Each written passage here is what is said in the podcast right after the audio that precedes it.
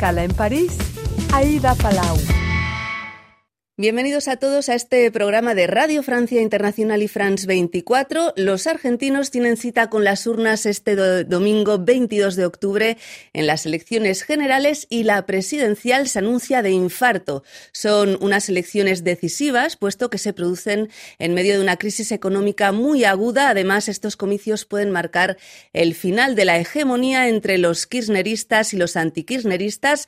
No son dos como en los últimos comicios, sino tres los favoritos con un candidato que sobresale, Javier Milei, que amenaza con romper con todo. Para analizar este panorama electoral tenemos con nosotros a Pablo Stefanoni. Pablo, muchísimas gracias. Muchísimas gracias por invitarme. Pablo Stefanoni, que es periodista argentino y doctor en historia y autor de varios libros sobre política. El último se llama La rebeldía se volvió de derecha, publicado por la editorial Siglo XXI. Pablo, en estas elecciones, en esta primera vuelta, tenemos a cinco candidatos que se disputan este domingo pasar a, la segunda ronda. El ultraliberal Javier Milei de la Libertad Avanza, Patricia Bullrich del centro derecha Juntos por el Cambio el oficialista y actual ministro de Economía, Sergio Massa, de Unión por la Patria, la diputada de Izquierda, Miriam Bregman, del Frente de Izquierda, y el gobernador de Córdoba, el peronista disidente Juan Schiaretti. Solo tres tienen posibilidades, Pablo, son Milei, Bullrich y Massa. Vamos a empezar a, hablar de este fenómeno de Javier Milei, que ganó las primarias. Este economista quiere liberalizarlo todo, reducir al máximo el rol del Estado, dolarizar la economía, reducir los ministerios a, ocho, flexibilizar el mercado laboral, comercial y financiero, eliminar los planes sociales que tan importantes son ¿no? para un sector de la población. También quiere el porte de armas libre, militarizar las cárceles, promete una, especie de, revolución y su discurso ha calado mucho en un sector de la, de la opinión pública. ¿Cómo explica? Sí, efectivamente, como mencionaba, eh, la Argentina venía eh, eh, repitiendo elecciones en las que había un bloque peronista kirchnerista, en referencia bueno, a los gobiernos de Néstor y Cristina Kirchner, y un bloque anti-kirchnerista de centro-derecha. Eh, eso se rompió con esta emergencia de este outsider, Javier Milei, que, bueno, como mencionaba, tiene un discurso muy radical, él mismo se define como anarcocapitalista, dice que el Estado es el mal absoluto, hace campaña con una motosierra y ha convulsionado un poco el clima electoral lo ha, transformado el paisaje político después de que las primarias, que en la Argentina funcionan como una especie de pre-primera vuelta, quedara cerca del 30%. El primero. exactamente, primer lugar, y bueno, en parte se explica por la crisis económica, pero también por la sensación de que de cansancio respecto de estas dos experiencias previas del kirchnerismo un peronismo de centro izquierda que hegemonizó la política durante muchos años, pero también respecto de eh, la centroderecha. El gobierno de Mauricio Macri entre 2015 y 2019 terminó muy mal económicamente. Muy endeudados, ¿no? Mucha muy endeudados. Y hay la, un poco la impresión de que fracasaron todos y que hay que darle la oportunidad a alguien nuevo. Y bueno, ese alguien nuevo, como en otros países de Occidente, es alguien cercano a la extrema derecha. Sí, es tiene un estilo muy particular, unas ideas que amenazan con romper con todo. Eh, hablaba de la motosierra, ¿no? Que sale en los mítines con una motosierra, como que va a cortar todo el gasto social. Em, en fin, es bruto, grita en, los debates. Em, no sé, parece, parece a veces una caricatura. No sé si él es así o se ha creado este personaje. Él es un poco así, por lo menos desde hace muchos años. Eh, a la vez, creo que es parte de su personaje, ¿no? Efectivamente, el pelo revuelto, él empezó en los platós televisivos después de 2014, 2015, pero sobre todo después de 2016 con un discurso económico muy radical y como una figura un tanto excéntrica, em, que efectivamente empezó a hablar de cosas que en Argentina sonaban un poco extrañas, ¿no? Hay una tradición anarcocapitalista, eh, propone dinamitar el Banco Central, eh, acabar con la casta política, incorporó este discurso que le resultó muy productivo, muy provechoso, de responsabilizar a los políticos de la crisis, ¿no? Entonces esa motosierra en teoría no debería cortar tanto gasto social como gasto político, pero bueno, el gasto político no es tanto finalmente, y la gran pregunta es cómo si gana las elecciones, ¿qué tipo de gobierno haría? Porque va a ser un gobierno muy minoritario en términos de presencia parlamentaria e institucional.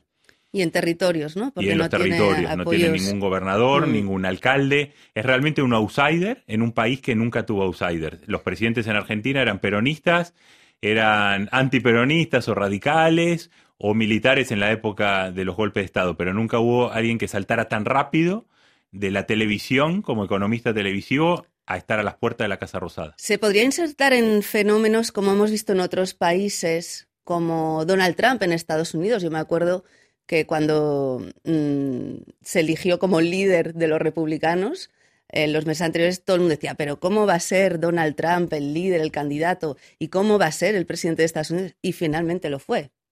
Efectivamente, él es un simpatizante de Donald Trump, repite mucho de su discurso. Eh, también es un simpatizante y tiene vínculos con Jair Bolsonaro, el expresidente de Brasil, que hace dos o tres días salió a apoyarlo públicamente. La diferencia con ellos es que Donald Trump finalmente fue elegido por el Partido Republicano y tenía esa estructura política. Bolsonaro no tenía un partido, pero tenía apoyo de iglesias evangélicas conservadoras, de militares, de paramilitares y de agroindustriales, tenía una base social más consolidada. El caso de Javier Milei es mucho más espontáneo, aluvional, no tiene verdaderamente una base organizada y esa es lo que plantea tantas dudas sobre un futuro gobierno si es que finalmente el domingo gana las elecciones. No, no tiene ese apoyo institucional, pero sí mm, parece que una base de la sociedad, ¿no? De la opinión pública ganó las paso, como comentaba, y las encuestas, que no sé lo que valen, le dan favorito. Em, recordemos que para que no haya balotaje en Argentina en primera vuelta eh, se tiene que conseguir el 45% de los votos o el 40% con 10 puntos de diferencia con el segundo. ¿Qué pronósticos tiene usted para este Esta elección, eh, como decía, las encuestas le dan aproximadamente, si hacemos un promedio de encuestas, un 35% alrededor de un 30%, digamos, para el candidato oficialista Sergio Massa, que es un peronista muy pragmático, no tiene que ver tanto con la tradición kirchnerista, que es más ideológica, de centro izquierda, aunque está aliado con la, con la actual vicepresidenta Cristina Kirchner, y más o menos 25-26% para la candidata de centro derecha, que en realidad es el ala más de derecha de la centro derecha, que es Patricia Bullrich, ex ministra de Seguridad de Mauricio Macri, eh, eso es como un promedio muy grueso de, las encuestas. Hay tres tercios, se habla mucho ahora de tres tercios. La ventaja que tiene mi ley es que si pasa la segunda vuelta es probable que absorba mucho de los votos de Patricia Bullrich, por razones bueno, ideológicas y porque Patricia Bullrich es antiperonista. Eh, y su debilidad es que sus propuestas políticas eh, son muy radicales y en los últimos tiempos está muy enredado respecto de lo que va a ser, por ejemplo, su propuesta de dolarización, reemplazar el peso por el dólar en este contexto de crisis macroeconómica, no está para nada claro cómo lo va a hacer y sus propios asesores económicos están muy enredados y él mismo sobre si eso es posible o no. Y así con otras medidas como la aportación de armas libre, que ya se ha retractado y ha dicho que no es posible hacerlo ahora.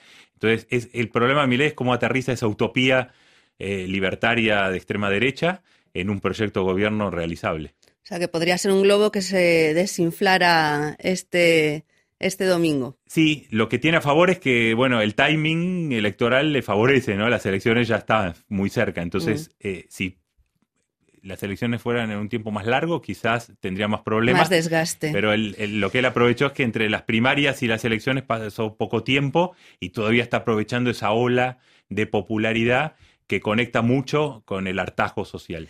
Sergio Massa está en una posición muy difícil, ¿no? Porque está intentando vender algo nuevo cuando es ministro de Economía eh, y forma parte del gobierno actual, con una inflación interanual que se acerca al 140% según las últimas proyecciones y el 40% de la población pobre.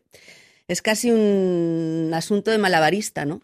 Es un malabarista, es ministro, como alguna vez salió un artículo eh, ministro de Economía por las noches y candidato en el día.